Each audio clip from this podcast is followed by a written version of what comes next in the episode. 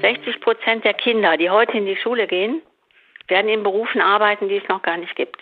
Wenn wir heute nochmal Schule ganz neu anfangen könnten, wie sähe, wie sähe die aus? Und die sähe bestimmt nicht so aus wie diese.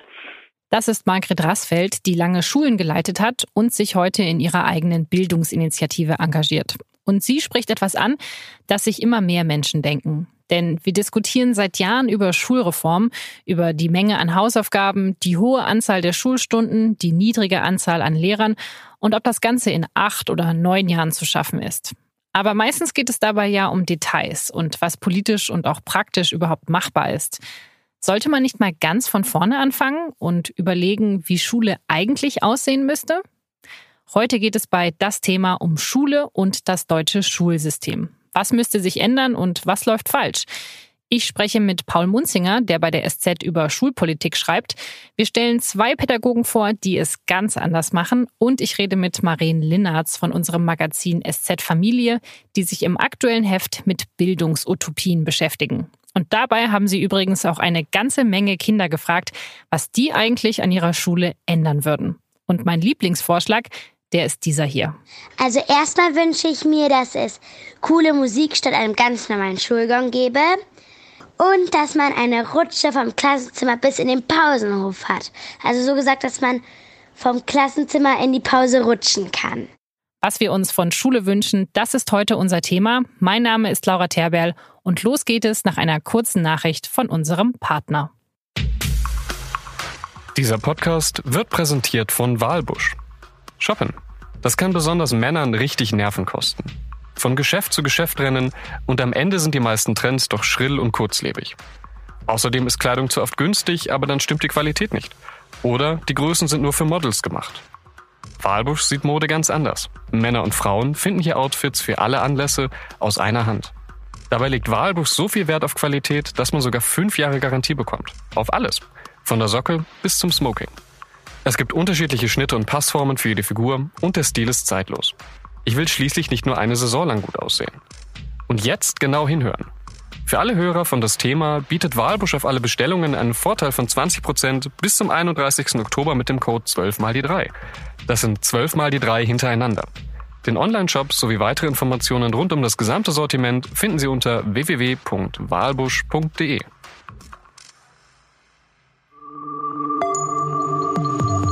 Das Thema der Podcast der Süddeutschen Zeitung.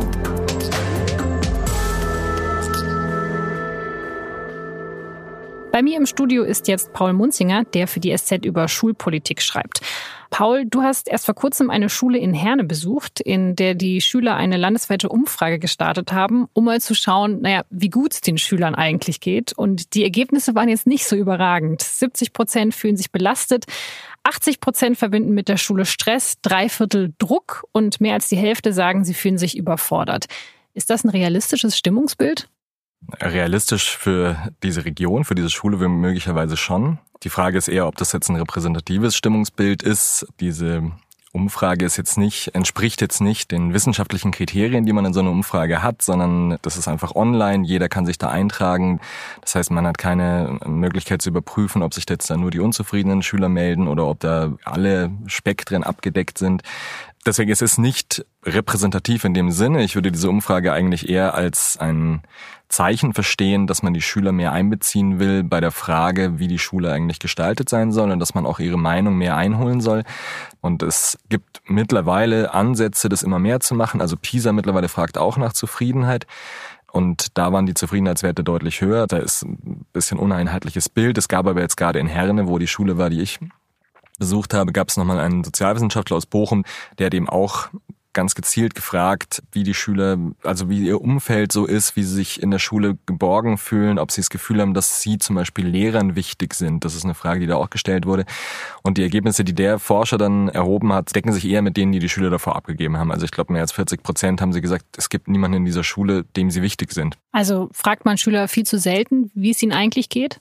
Eher ja. Die meisten Umfragen interessieren sich eben dafür, wie schneiden Schüler ab in Deutsch oder Mathe, können sie rechnen oder können sie nicht rechnen, können sie lesen, können sie Naturwissenschaften, wie ihre insgesamte Lebenssituation ist, wird bei Schülern jetzt speziell weniger erforscht. Also wie ist ihr Leben? Wie geht's ihnen? Eine Frage, die zum Beispiel dieser Bochumer Sozialwissenschaftler gestellt hat, ist, kriegt ihr am Morgen Frühstück, bevor ihr in die Schule geht? Das sind so die Fragen, die sie stellen wollen.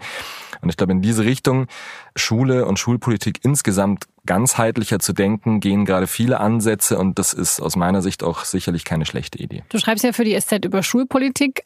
Konntest du schon mal irgendwann einen Artikel schreiben, der so ein bisschen, naja, positiv war, sage ich jetzt mal? Also man hat das Gefühl, dass in der Schulpolitik es, ja, es reiht sich eine Hiobsbotschaft an die nächste. Also die Schulen fallen auseinander und die Reformen werden gefordert, aber funktionieren dann nicht. Die technischen Geräte sind veraltet. Also man bekommt ja fast den Eindruck, dass im Schulsystem so gar nichts funktioniert. Woher kommt dieser Eindruck?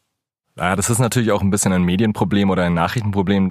Die Schulpolitik ist so ein bisschen wie der Schiedsrichter im Fußball. Wenn alles läuft, interessiert es keinen und die Leute interessiert es nur dann, wenn es Missstände gibt.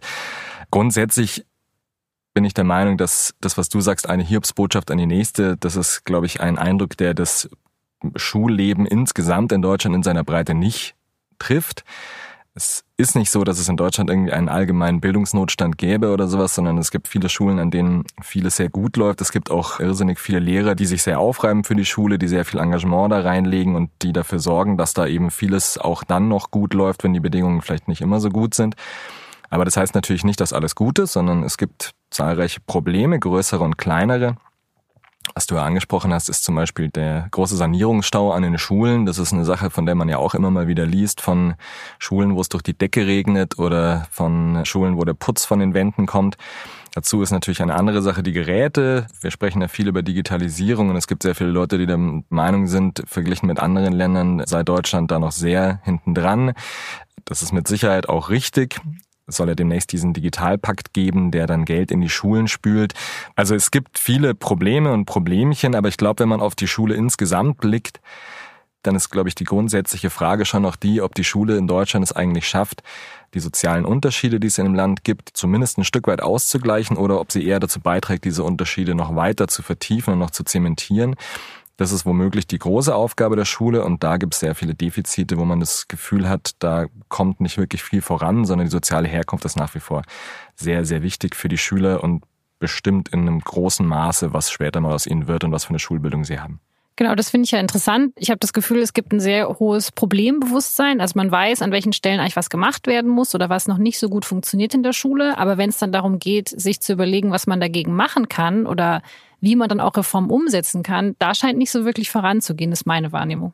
Meiner Meinung nach kranken diese Debatten oft daran, dass sie sehr schnell ins Grundsätzliche geraten, sehr schnell in diese Grundsatzdebatten zurückfallen, die man ja eigentlich beenden wollte, diese ideologischen Debatten zwischen der Gemeinschafts- oder der Gesamtschule auf der einen Seite, dem gegliederten Schulsystem auf der anderen Seite. Man hat, glaube ich, aus meiner Sicht zu Recht irgendwann mal gesagt, wir brauchen da mal ein Ende, wir brauchen das, was man als Schulfrieden bezeichnet, wir müssen da mal ein bisschen den Deckel drauf machen, weil wenn jede neue Landesregierung das Schulsystem in ihrem Bundesland wieder komplett umwirft, dann leiden am Ende dann nur die Schüler drunter. Ich glaube aber nicht, dass nur weil man sagt, dass diese ideologischen Debatten einen nicht wirklich weiterbringen, dass man nichts tun kann. Man kann im Gegenteil sehr viel tun. Man könnte zum Beispiel über die Frage nachdenken, die ja schon oft thematisiert wurde, ob die Schüler nicht später auf unterschiedliche Schulen verteilt werden, was in Berlin ja bereits der Fall ist, also nicht nach der vierten Klasse, sondern zum Beispiel nach der sechsten Klasse.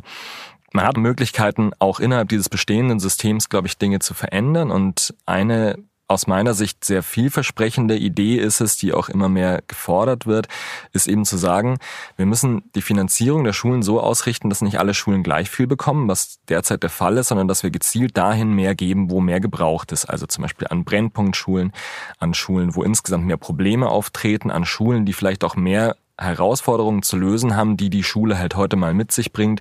Das heißt, die Eingliederung von behinderten und gehandicapten Kindern, Inklusion ist das Stichwort, die Eingliederung von Flüchtlingskindern, also Integration. Da haben wir ein Problem in Deutschland insofern, als dass diese Probleme oft an einer Schule ganz massiv auftreten, während sie an anderen Schulen, häufig sind es dann die Gymnasien, eben kaum vorkommen. Und auf so eine Entwicklung könnte man, glaube ich, damit reagieren, dass man tatsächlich diese Systeme, die es schon zum Teil gibt. An Brennpunktschulen gibt es ein bisschen mehr Geld, gibt es vielleicht mal eine Lehrerstelle mehr, dass man diese Ideen ausbaut und konsequent versucht, diese unterschiedlichen Herausforderungen, mit denen die Schulen fertig werden müssen, auch mit unterschiedlicher Bezahlung abzufedern. Ich glaube, dass man das behutsam machen müsste, wenn man es denn macht, dass man das so machen müsste, dass alle damit leben können. Aber im Sinne des gesamten Systems, glaube ich, wäre es im Hinblick auf die Zukunft und im Hinblick auf die Frage, wie man versuchen kann, möglichst gleiche Chancen den Kindern zu geben, wäre das, glaube ich, eine gute Idee. Ja, das ganze Thema scheint so ein bisschen angstbehaftet zu sein. Also alle haben irgendwie Angst, weniger zu bekommen oder irgendwas falsch zu machen oder eine Reform durchzusetzen, die dann doch nicht so gut funktioniert. Das ist jetzt nicht mein Eindruck. Also ich glaube, die Politik hat nicht unbedingt Angst, sondern es ist ja gerade in den Bundesländern, Schulpolitik ist eins der letzten verbliebenen Großbesitztümer, wenn man so will, der Landespolitik.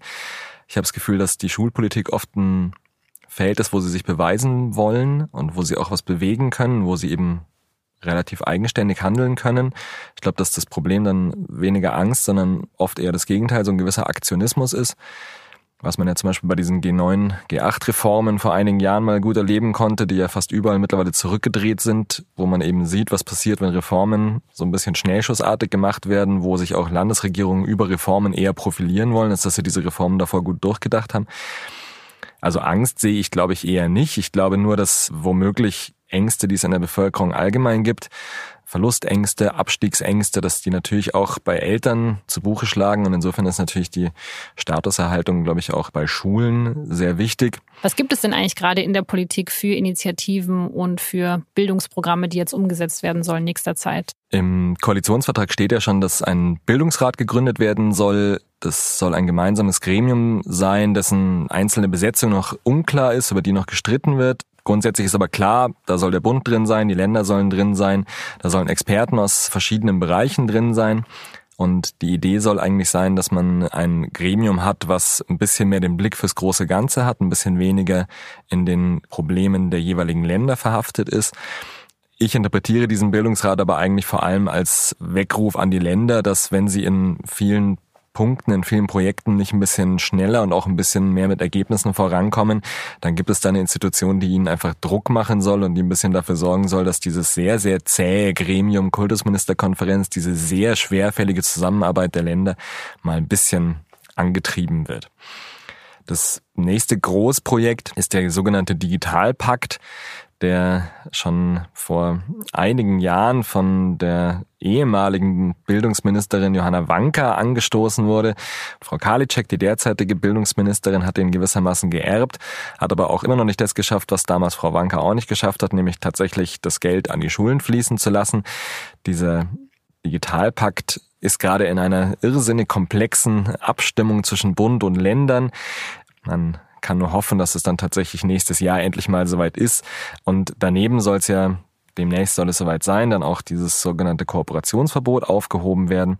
Also eine gesetzliche Regelung, die besagt, dass der Bund sich nur ganz eingeschränkt in Bildungsdingen einmischen darf, finanzieller Art, also nicht mitbezahlen darf. Das soll aufgeweicht werden, damit der Bund in diversen Bereichen, zum Beispiel eben diesem Digitalpakt, zum Beispiel der Digitalisierung, mehr sich einbringen kann und auch mehr da unterstützen kann, wo vielleicht in einzelnen Ländern das Geld fehlt. Aber das ist ja schon sehr bezeichnend mit diesem Digitalpakt. Wie lange das dauert, den irgendwie durchzubringen? Sind da nicht die Inhalte oder was man auch immer damit vorhat, schon längst wieder veraltet, wenn es an die Umsetzung geht? Die Umsetzung sieht ja vor allem Geld vor. Geld veraltet nie. Aber die Frage ist natürlich berechtigt, wenn man davon spricht, dass die deutschen Schulen viel zu langsam nur auf die Digitalisierung vorbereitet werden, dann ist dieser Digitalpakt natürlich nochmal ein schöner Zusatz, wo man sieht, wie schwerfällig das dann tatsächlich ist, darauf zu reagieren. Da geht es auch viel um Gefühlslagen, um das Abstecken von Claims, von Zuständigkeiten und darunter leidet am Ende natürlich das Ergebnis, das dann immer noch auf sich warten lässt. Und das stellt uns ja vor eine ganz, naja, grundsätzliche Frage irgendwie hat man ja schon das Gefühl, dass Schule sich jetzt in nächster Zeit nochmal elementarer ändern müsste, vielleicht auch mehr als ein oder zwei kleine Reformen. Aber das Schulsystem und die Schulpolitik ist eigentlich nicht in der Lage, solche großen Reformen überhaupt umzusetzen. Ist das nicht ein Problem? Ich habe ja schon vorhin versucht, ein bisschen anzudeuten, dass der große Wurf in der Bildungspolitik eher was ist, was den Leuten zu Recht die Sorgenfalten auf die Stirn treibt, als dass man in Jubelgeschrei ausbricht, weil eben viele große Reformen eben nicht zu den tollen Ergebnissen gebracht haben. Das heißt, ich glaube, man tut ganz gut daran, die Schule in Deutschland eher in kleinen Schritten voranzubringen, als mit dem großen Wurf oder mit den großen Würfen, die dann, wie gesagt, von der nächsten Landesregierung wieder rückgängig gemacht werden oder von der übernächsten. Schule verändert sich sehr langsam. Das ist aber nicht nur bei uns so, sondern das ist, glaube ich, überall so. Und ich glaube, man sollte nur von dieser Langsamkeit sich nicht abschrecken lassen daran, dass man sagt, man muss das halt so hinnehmen, wie es ist. Das muss man, glaube ich, nicht, sondern man muss die Probleme, die es tatsächlich gibt, muss man definitiv angehen, damit die Schule in Zukunft eben das erfüllen kann, was sie erfüllen soll, nämlich die jungen Leute gewissermaßen aufs Leben vorbereiten, auf den Beruf vorbereiten, aber auch darauf vorbereiten, an der Gesellschaft teilzuhaben. Und an manchen Schulen ist ja selbst das gefährdet, wenn die Leute die Schule verlassen ohne einen Abschluss, wenn die Leute nicht richtig lesen gelernt haben, was ja auch teilweise vorkommt. Also ich glaube, die Tatsache, dass das System sehr zäh ist und auch sehr schwer zu verändern, das sollte einen nicht davon abhalten, es zu versuchen, weil es gibt eben viele Ideen und es gibt auch viele Probleme, auf die man reagieren könnte und sollte.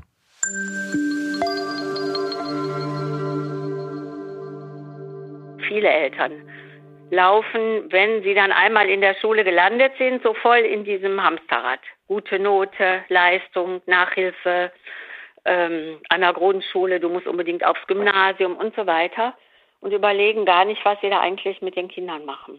Wie lernen Kinder eigentlich am besten Dinge, die sie auch nach der Schulzeit brauchen? Mit dieser Frage beschäftigt sich Margret Rassfeld, die lange die private evangelische Schule in Berlin geleitet hat. Und als solche hat sie dort vor zehn Jahren einfach mal ein neues Schulfach eingeführt. Es heißt Herausforderung. Die Schüler verreisen in kleinen Gruppen gemeinsam für knapp drei Wochen.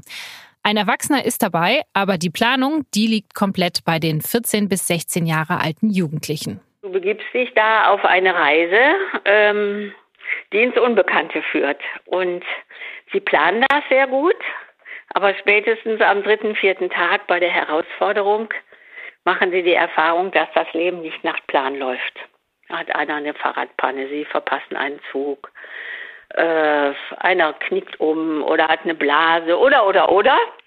Ja, und dann musst du äh, dich neu entscheiden. Äh, da kannst du dich nicht hinsetzen und jammern, wie, schrecklich alles ist. 150 Euro haben die Kinder pro Kopf für drei Wochen. Zugfahren ist also schwierig. Jugendherbergen sind auch schon fast zu teuer. Also musst du bei fremden Leuten anklingeln äh, und fragen, können wir in ihrem Garten übernachten? Können wir was für sie tun. Und das ist ganz schön. Also beim ersten Mal kommen die Jugendlichen zurück und viele sagen, ich hätte nie gedacht, wie freundlich die Menschen sind. Aber sie lernen ja da eben noch viel mehr. Sie lernen einfach mit Fremden umzugehen, mit Überraschungen, mit plötzlichen Veränderungen, mit Unsicherheit. Und dann auf einmal haben sie Ideen, wie sie da besser mit umgehen können. Ja, und kommen dann tatsächlich als andere Persönlichkeiten zurück. Das Schulfach Herausforderung gibt es mittlerweile an einigen deutschen Schulen und Margret Rassfeld möchte noch viel mehr solcher innovativer Lernformate einführen. Auch dafür hat sie die Initiative Schule im Aufbruch mitgegründet. Ein Netzwerk für Schulen, für neues Lehren und für neues Lernen. Denn eine wirkliche Veränderung von oben, die hält sie für nicht so besonders wahrscheinlich.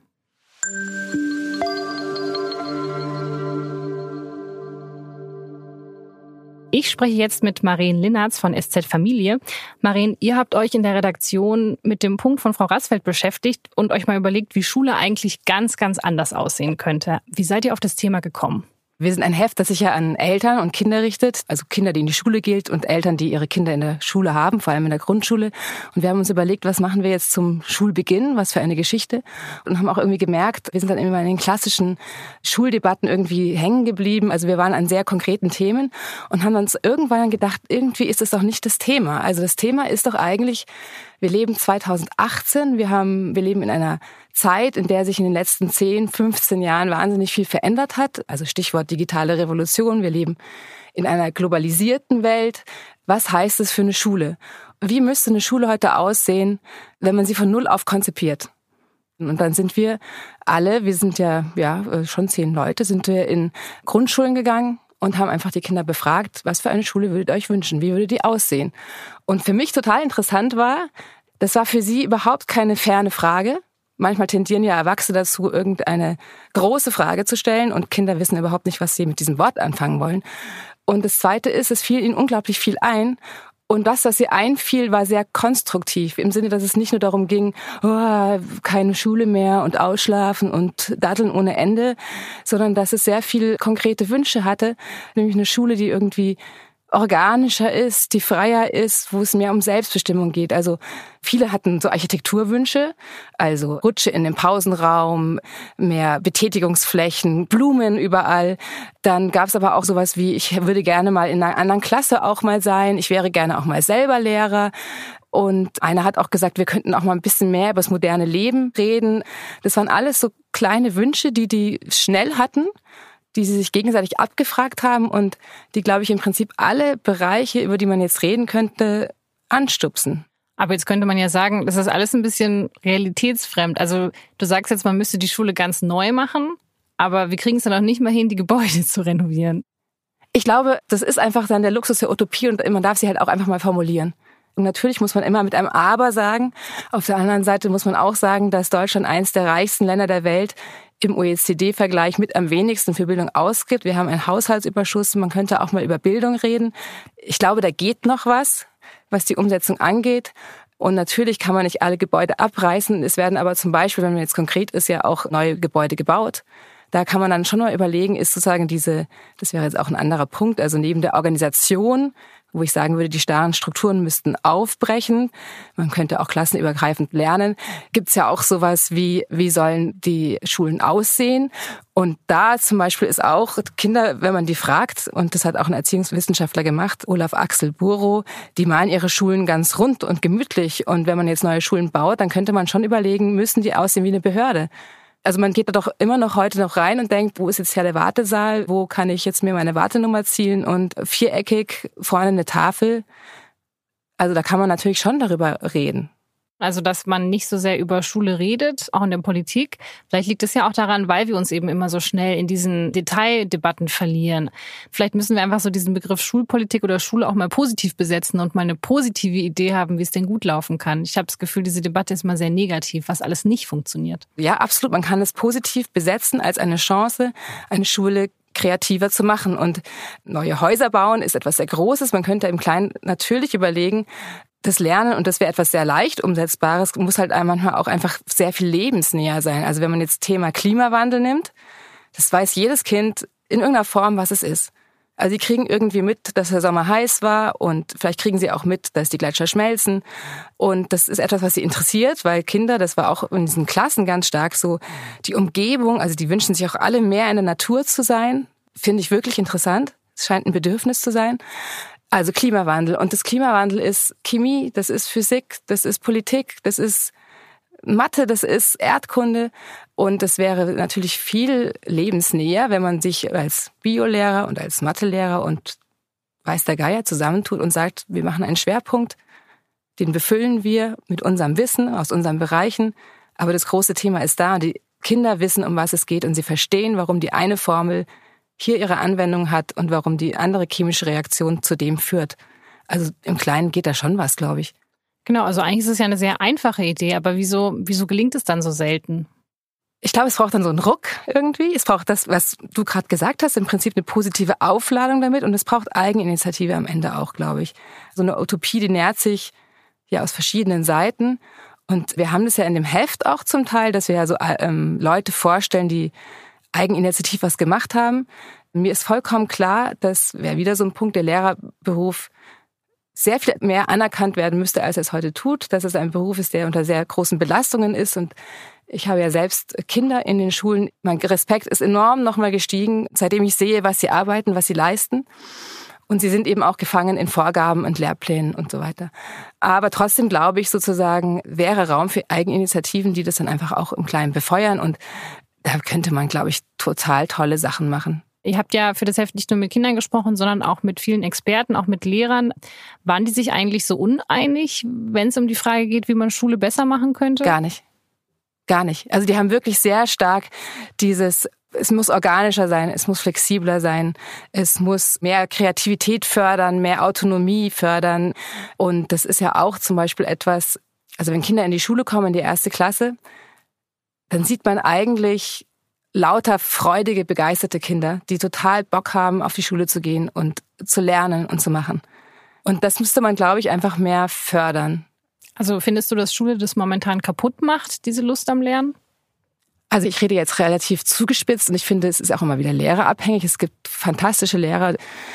Aber es wird schon sehr auf die Fächer Deutsch, Mathe, auf diese Kernfächer geachtet. Und ich glaube, dass zum Beispiel die Noten, das wäre auch noch so ein Punkt von mir, schon viel kaputt machen. Und wenn ich jetzt eine Schule der Zukunft entwerfen würde, würde ich sofort sagen, bis zur sechsten keine Noten. Ist nicht notwendig. Die haben was Klassengemeinschaftszersetzendes, weil auch Kinder sehr schnell merken, ah, der ist schlecht, der ist nicht so gut, weil dann der Druck der Eltern kommt. Und ich glaube, dass das total gut möglich wäre bis zur sechste mit einer ganz klaren Feedback-Kultur, die aber auf so einer verbalen Ebene funktioniert, Kindern das Gefühl schon zu geben, dass sie vielleicht in manchen Sachen noch was machen müssen und trotzdem, dass sie in dem, wie sie es machen, gut sind. Und da müsste man natürlich sagen, dann geht es halt um Vertrauen der Lehrer in die Schüler und der Eltern in die Schule.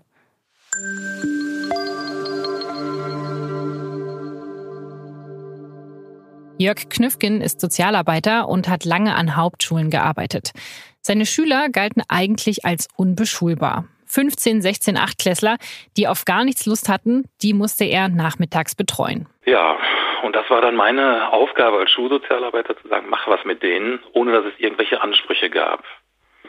Und dann habe ich versucht, sozialpädagogisch mit denen zu arbeiten. Das haben die aber nicht mitgemacht. Und war dann so frustriert, dass ich gesagt habe, ich zeige denen nur noch Filme. Weil jeder, der im Schulbereich arbeitet oder mal zur Schule gegangen ist, weiß, Filme zeigen geht immer.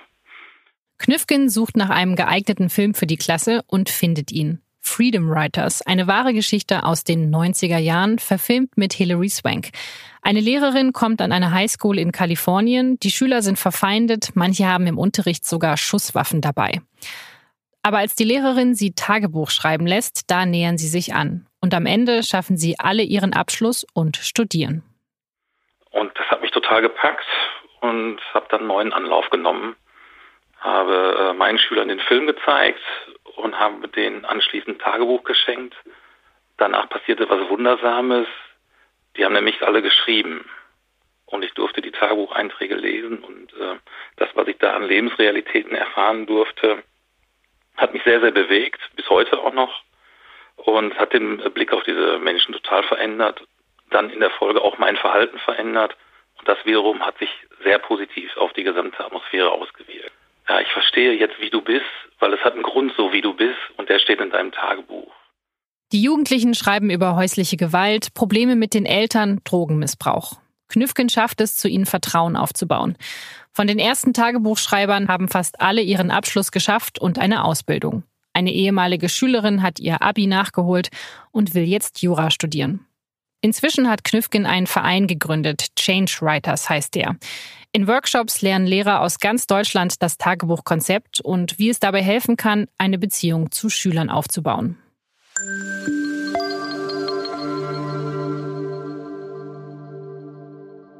Marin, häufig geht es ja bei Schulreformen darum, wie man die Schüler noch mehr optimieren kann, also wie man die besser auf den Arbeitsmarkt vorbereiten kann, wie man sie noch besser fördern kann, mehr Mathe, mehr Chinesisch, mehr Programmieren.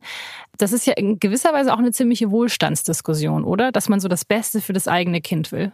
Ja, absolut. Also praktisch ein schon ganz gut fahrendes Auto noch so ein bisschen sportlicher, besser, schneller zu machen. Und deswegen haben wir, weil ich ja ganz zu Anfangs gesagt hatte, wir haben dann darüber geredet, was wünschen wir uns von Schulen, gesagt, dass es uns ganz wichtig ist, dass es in der Geschichte, die in der SZ-Familie erscheint, eben nicht eine nur elitäre Debatte ist. Und was Herr Knüffgen gemacht hat, berührt mich wirklich extrem, weil er hat eigentlich was ganz Einfaches gemacht, was jenseits ist von Mathefähigkeiten und PISA und Wettbewerben und weiß der Geier. Er hat einfach seinen Schülern gegenüber Respekt gezeigt. Er hat sie respektiert und er beschreibt es auch in dem Buch, das er dazu hat. Und das ist ja wirklich Vollkatastrophe. Er kommt dahin, die sehen gar nicht, dass er reinkommt, glaube ich. Ja, die schreien in 500 verschiedenen Sprachen, hat er gesagt, rum und er ist komplett, wird er ignoriert. Und dann schauen sie eben diesen einen Film, diese Freedom Writers. Und dann bei dem Film sind sie ja dann eben still. Und dann macht er etwas, was ich, das ist natürlich jetzt Stichwort Eigeninitiative, er kauft Tagebücher aber er kauft nicht irgendein Tagebuch, sondern er kauft so richtig tolle Tagebücher. Also mit so einem Stifthalter noch und so einem schönen Umschlag und vermutlich auch abschließbar. Und dann überreicht er es jedem Einzelnen und die sind komplett konsterniert, weil sie irgendwie sagen, ist es für mich, darf ich das haben? Und das ist ja schon eine erste Form der Wertschätzung. Und dann lässt er sie einfach schreiben, dann sind die auch erstmal kurz blockiert, weil sie können ja eigentlich kein Deutsch oder sie haben, also sie können natürlich schon Deutsch, aber ihnen ist über die Jahre vermittelt worden, komplett fehlerhaft zu sein. Und ähm, er löst damit etwas aus. Und er hat ja auch gesagt, dass einer seiner Schülerinnen heute Jura studiert. Die haben alle bis auf einen auch jetzt einen Abschluss gemacht und dass bei Schülern, die vor wenigen Jahren noch unbeschulbar galten, mit einem vermeintlich einfachen Mittel, auch nicht so teuer, total beeindruckend und nachahmenswert. Aber eigentlich verlangt das alles natürlich sehr viel von den Lehrern. Die müssen Eigeninitiative zeigen, die müssen vielleicht auch mal ein Tagebuch selber kaufen, die müssen ganz tolle neue kreative Ideen haben, was man mit den Schülern macht. Das sind die Sachen, die ich aufgezählt habe. Davor haben wir ja auch ganz viel über die großen Maßnahmen, die möglich gemacht werden müssen, gesprochen. Also eine Veränderung speist sich aus verschiedenen Richtungen. Jetzt habe ich, haben wir den Schwerpunkt ein bisschen auf eins gelegt. Das ist es aber natürlich überhaupt nicht. Also natürlich ist es auch eine gesellschaftliche Aufgabe. Und mir ist von komplett klar, dass das eine langfristige Aufgabe ist, weil natürlich das eine Operation am offenen Herzen ist. Wird's immer sein. Wird's immer sein, aber wenn man gar nicht anfängt, dann ändert sich halt auch nichts. Und man beobachtet ja schon hin und wieder jetzt auch es gibt ja eben schon in den vergangenen Jahren sind ja relativ viele, vergleichbar viele Reformschulen entstanden, die auf Elterninitiative oft zurückgehen, die auch sehr viel von diesen Elementen, die ich vorhin angedeutet habe, beinhalten. Das finde ich halt aber am Ende, also ich habe gegen keine der einzelnen Schulen etwas, aber am Ende ist es dann verstärkt dass die soziale Spaltung. Diese Schulen werden initiiert von Eltern, die sehr stark darauf bedacht sind, dass ihre Kinder gefördert werden und eine gute, gut groß werden. Und sie kosten halt meistens auch was. Und das ist etwas, was ich überhaupt nicht jetzt verbieten möchte, aber das kann nicht die Lösung sein. Das ist ein interessanter Punkt. Also die, die es können, die schaffen dann das richtige neue Schulsystem für ihre Kinder und die, die es nicht Zum Teil können, schon, ja. Und natürlich werden die mir jetzt antworten, naja, wir, also die kosten ja auch meistens etwas. Also das ist ja auch logisch. Also wie willst du es auch anders machen, wenn du äh, keine staatliche Einrichtung mehr bist? Und dann gibt es, glaube ich, schon Stipendien und Möglichkeiten, aber da ist ja der, der Schritt, dass du Kinder erreichst, die in völlig bildungsfernen Familien aufwachsen, dass die überhaupt davon wissen, dass sie sich auf dieses Stipendium bewerben, das ist utopisch, würde ich sagen. Und deswegen finde ich diese Entwicklung ist eine Reaktion, glaube ich, auf das, was ich vorhin beschrieben habe, dass man das Gefühl hat, das ist irgendwie ein Schulsystem, was wir jetzt haben, was zu sehr aussortiert, zu sehr zum Teil unglücklich macht. Aber es ist, finde ich, keine wirklich gute Entwicklung. Also wir bräuchten eine neue Lösung, aber für alle eben. Natürlich. Also das ist der große Punkt, den ich vorhin hatte. Zuallererst wünsche ich mir eine gerechtere Schule.